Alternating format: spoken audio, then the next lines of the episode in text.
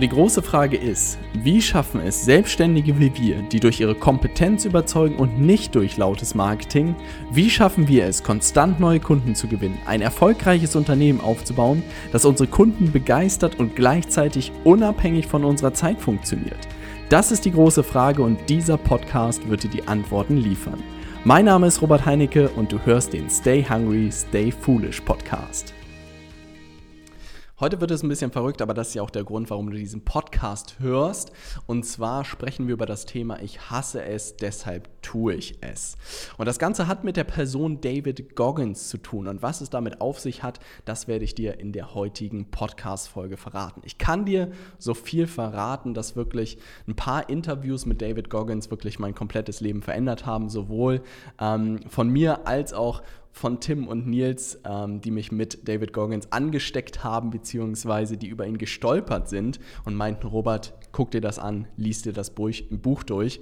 Und ich habe das getan und es hat wirklich so viel ausgelöst und es war so krass zu sehen, was ein Mensch erreichen kann, beziehungsweise in anderen Menschen auslösen kann. Und darüber möchte ich heute unbedingt in der Podcast-Folge mit dir sprechen, weil wirklich es nochmal gesamt alles irgendwie auf das nächste Level gehoben hat. Insofern lass uns direkt mit der heutigen Folge starten.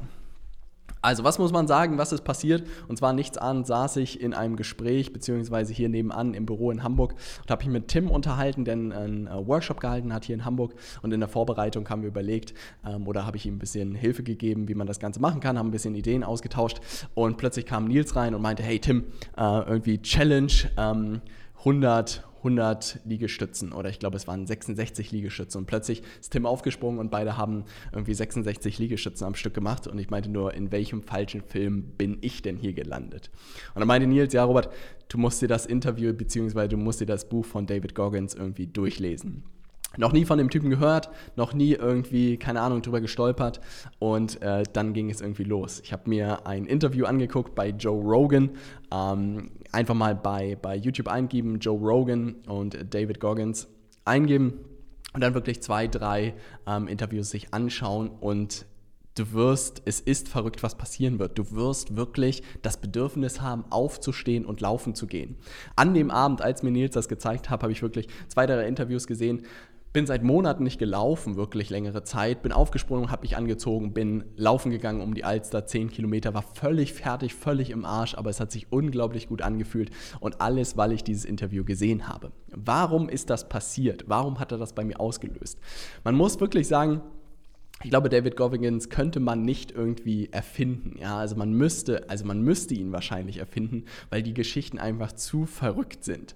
Also man muss sagen, ähm, ich weiß gar nicht, was die Hintergrundgeschichte ist, wo er gestartet ist, aber er hat irgendwie ein klassisches, typisches amerikanisches Leben, war irgendwie ähm, ein bisschen übergewichtig und hatte wenig mit Sport zu tun und es fühlte sich alles irgendwie äh, ganz gut an.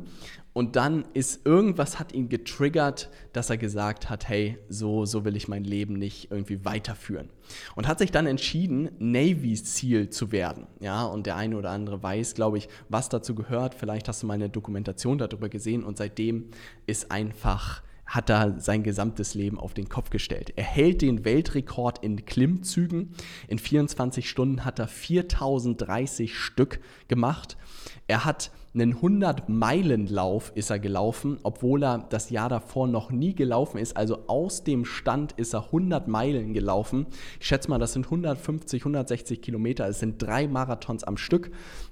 In dem Interview wirst du es wirklich sehen und du wirst vielleicht sagen, hey Robert, das hört sich zu verrückt an. Der Typ hat sich das bestimmt ausgedacht, aber wenn du wirklich dir die Interviews anguckst, dann merkst du einfach, was das für ein Typ ist. Und er meinte, nach 70 Meilen ist er komplett zusammengebrochen. Er konnte einfach gar nichts mehr.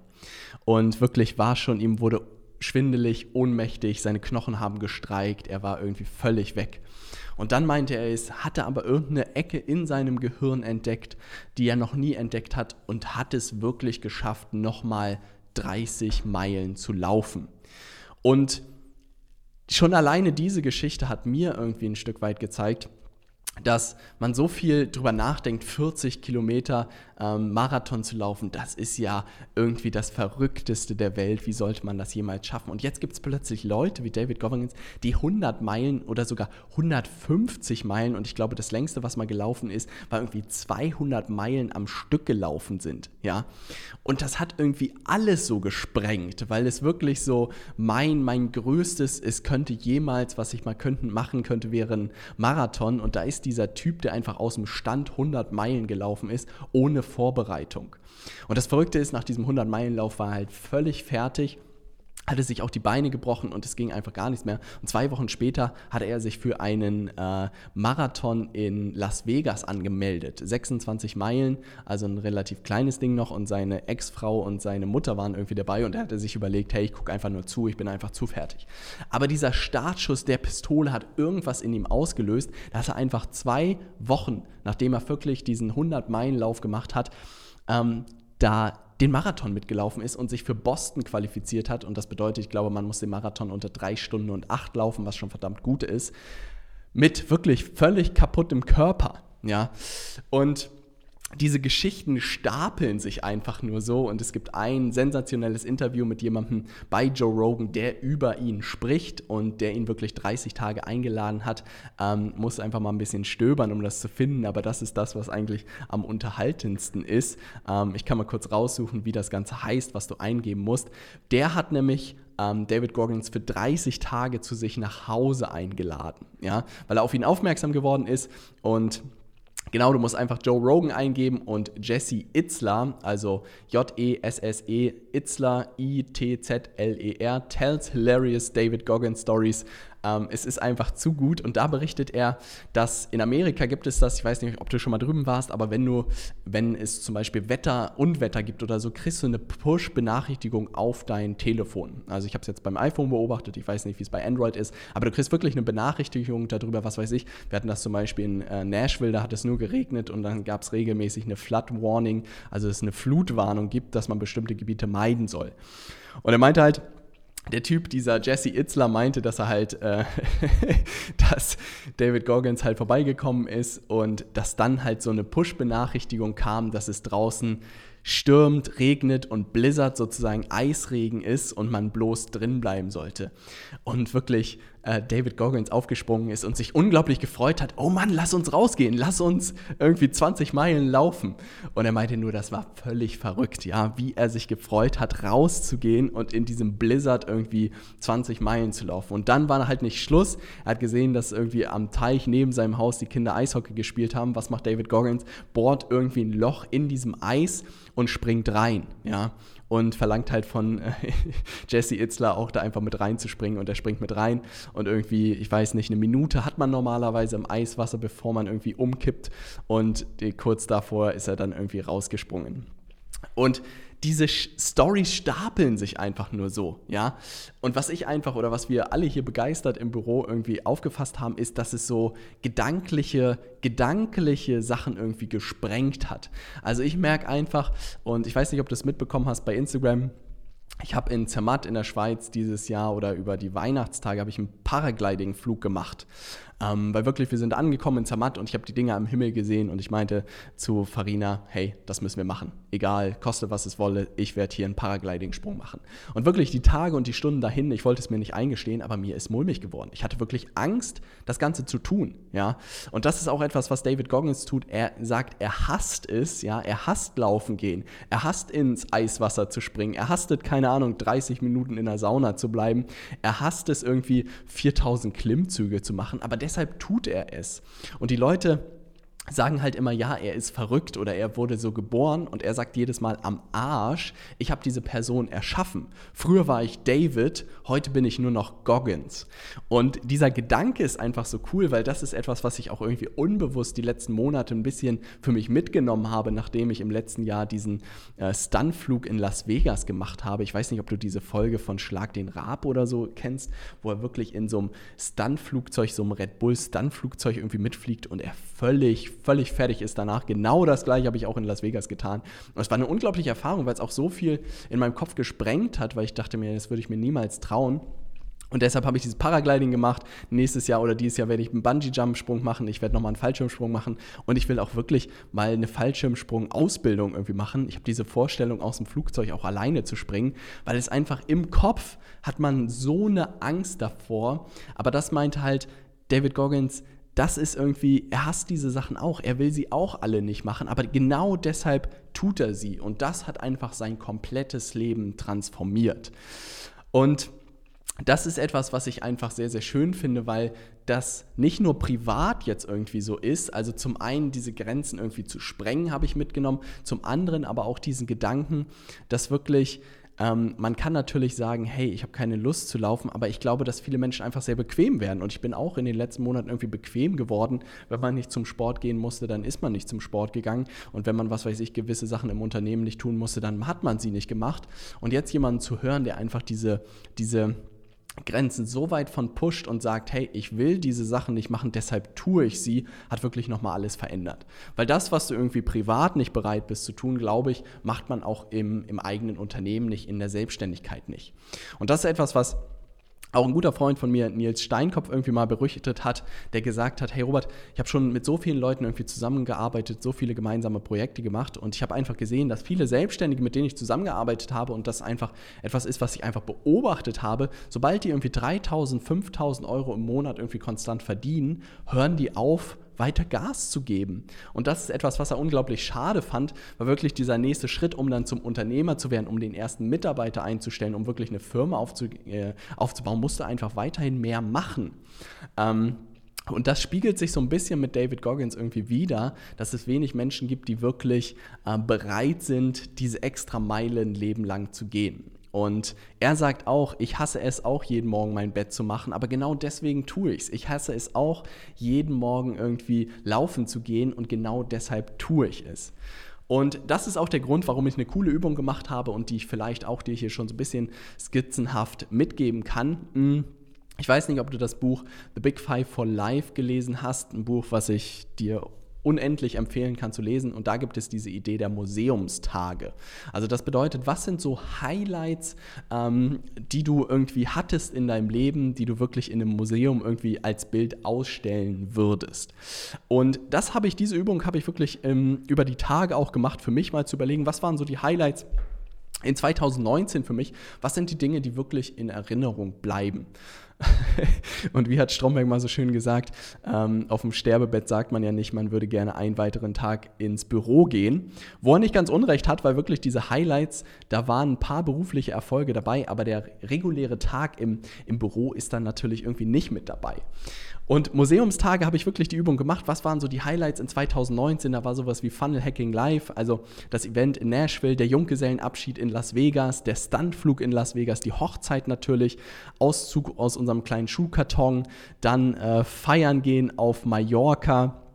Dann natürlich irgendwie ähm, meine Geburtstagsfeier, der erste 31. meine Hochzeitsreise mit Farina in Portugal, ähm, die Million zu knacken in Umsatz, dann das erste Mal Skifahren, dann Paragliding. Das sind sozusagen alles Highlights gewesen, die ich mir als kleine Bilder gespeichert habe, was mir unglaublich geholfen hat, einfach nochmal klar zu machen, was waren so die Highlights.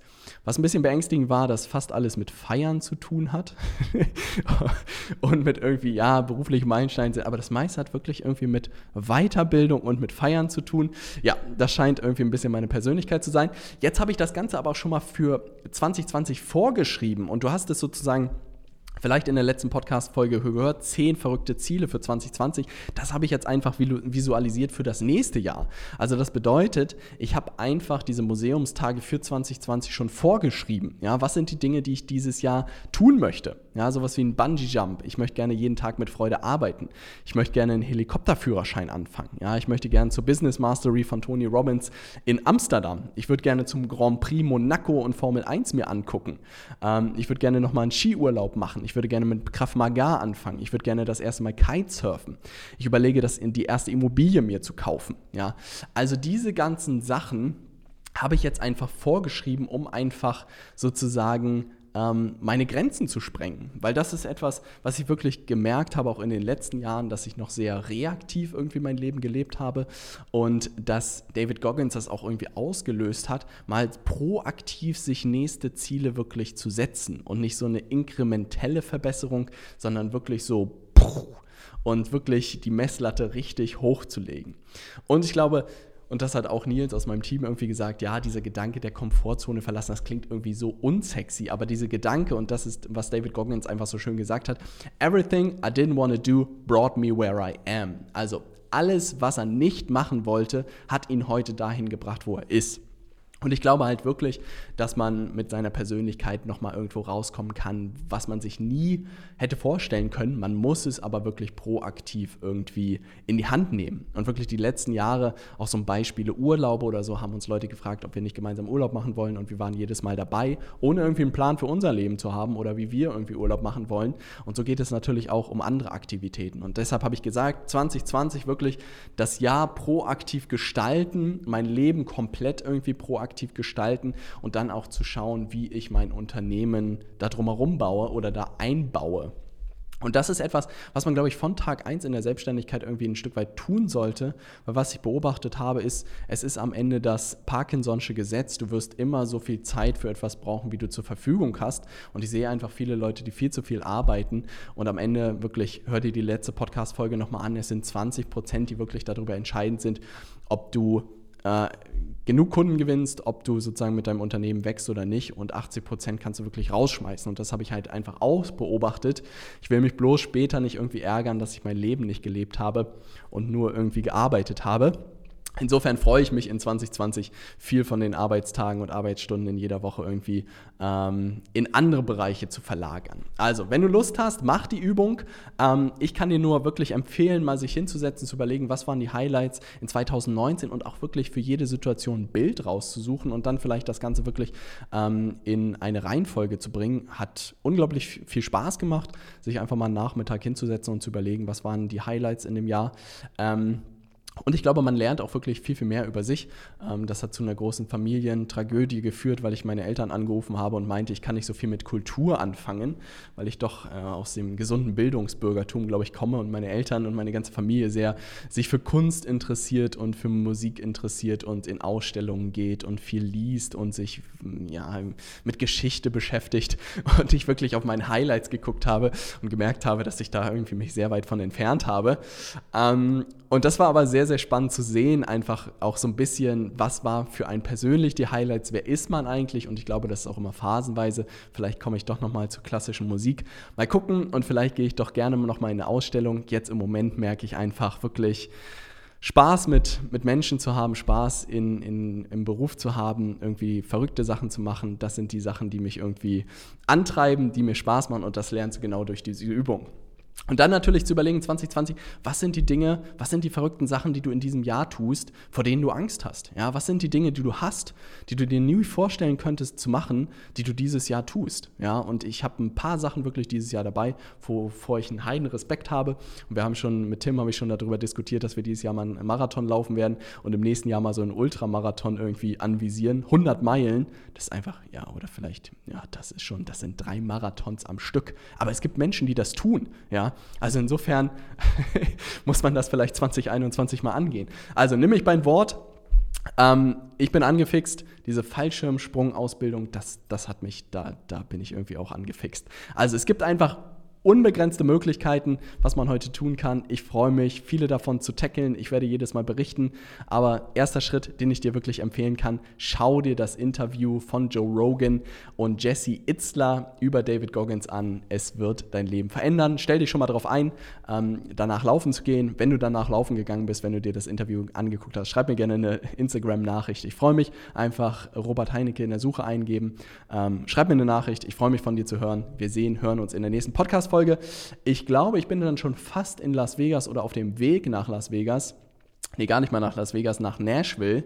Und dann werden die nächsten drei Podcast-Folgen live aus Amerika wieder stattfinden. Also, ähm, wenn noch nicht geschehen, folge mir auf Instagram. Da siehst du live, was wir drei Wochen in Amerika treiben, ähm, was wir Neues lernen über digitales Marketing, was du in deinem Unternehmen einsetzen kannst. Und dann freue ich mich von dir zu hören. Viele Grüße aus Hamburg. dein Robert.